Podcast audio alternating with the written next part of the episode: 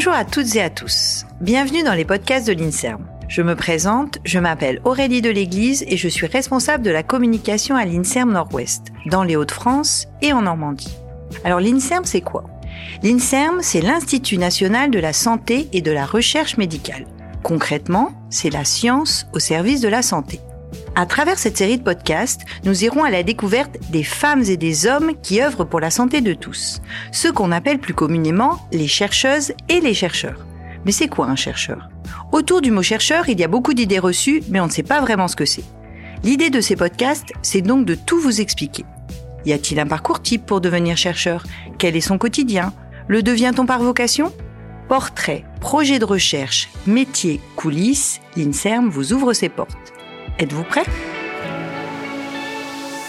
Aujourd'hui, je rencontre Elodie Guillaume, chercheuse au sein de l'unité de recherche interdisciplinaire pour la prévention et le traitement des cancers à Caen.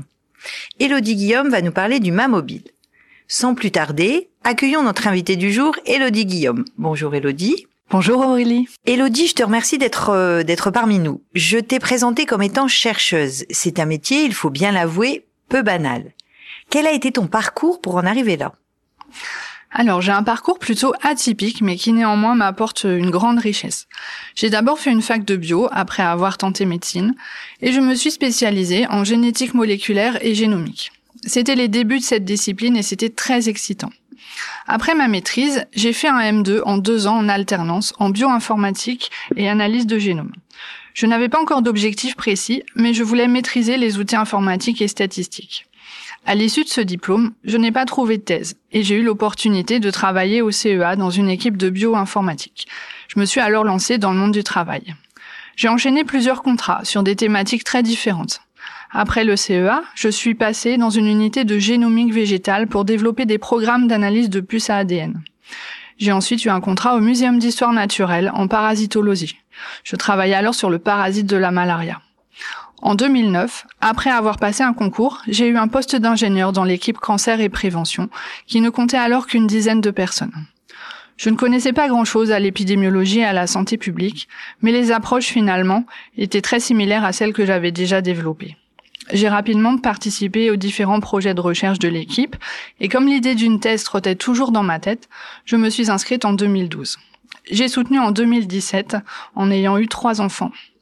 Je disais en introduction que tu allais nous présenter un de tes projets qui te tient particulièrement à cœur, le Mobile.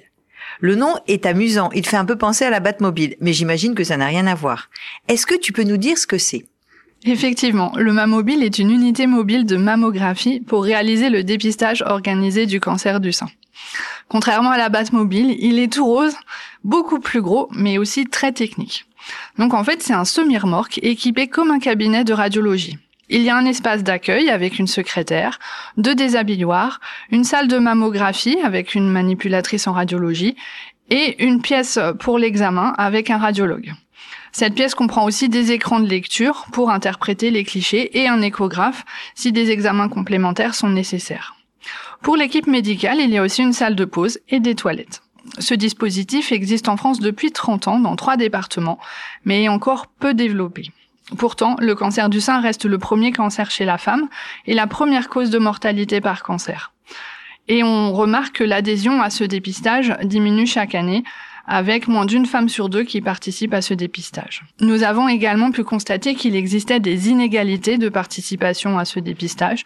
Donc inégalités sociales, plus les femmes résident dans un environnement défavorisé, moins elles participent, et des inégalités territoriales, plus les femmes sont éloignées des centres de radiologie, moins elles participent. Donc l'idée du mobile s'inscrit dans une démarche d'aller vers pour permettre aux femmes un meilleur accès au dépistage. L'idée est séduisante, mais le dispositif doit être évalué. Et c'est dans un cadre expérimental avec un objectif d'évaluation que le mobile est actuellement déployé en Normandie. En collaboration avec le Centre régional de coordination des dépistages des cancers de Normandie, tu coordonnes cette expérimentation sur le territoire normand pour évaluer ce dispositif et apporter les preuves de son efficacité. Ai-je bien résumé? En effet, le Mamobile, c'est avant tout un projet de recherche en population porté par l'unité Anticipe et le Centre régional de coordination du dépistage des cancers de Normandie.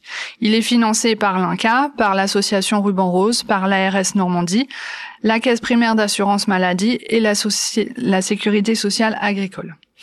Il a pour objectif d'évaluer si le Mamobile permet d'augmenter la participation des femmes au dépistage, mais aussi de réduire les inégalités d'accès à ce dépistage. Il devrait aussi nous permettre de déterminer les modalités optimales de son fonctionnement. Donc pendant les deux ans du projet, le Mamobile va sillonner certaines communes rurales de la Normandie, dans l'Eure, le Calvados, la Manche et la Seine-Maritime. Les zones sont définies dans le cadre d'un protocole et elles ont été choisies selon un critère de distance au centre de radiologie.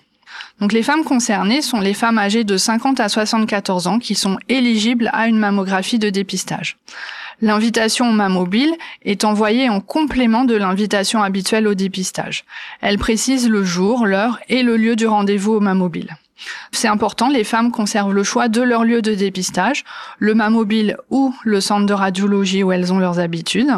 Et elles reçoivent aussi un outil d'aide à la décision, donc développé spécifiquement pour, euh, pour le projet. Donc cet outil permet de mieux informer les femmes sur le dépistage et sur la venue du mobile. Donc la venue du mobile est aussi annoncée euh, par voie d'affichage par l'intermédiaire des communes et des professionnels de santé.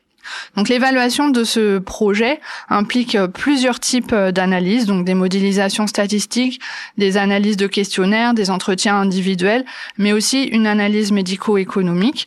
Donc c'est ces conclusions qui nous permettront de prendre des décisions sur la pérennité et l'extension du Mamobile à d'autres territoires. On te sent très engagé sur ce projet de Mamobile. Qu'est-ce qui t'anime? Et plus généralement, qu'est-ce qui te plaît le plus dans une journée de travail?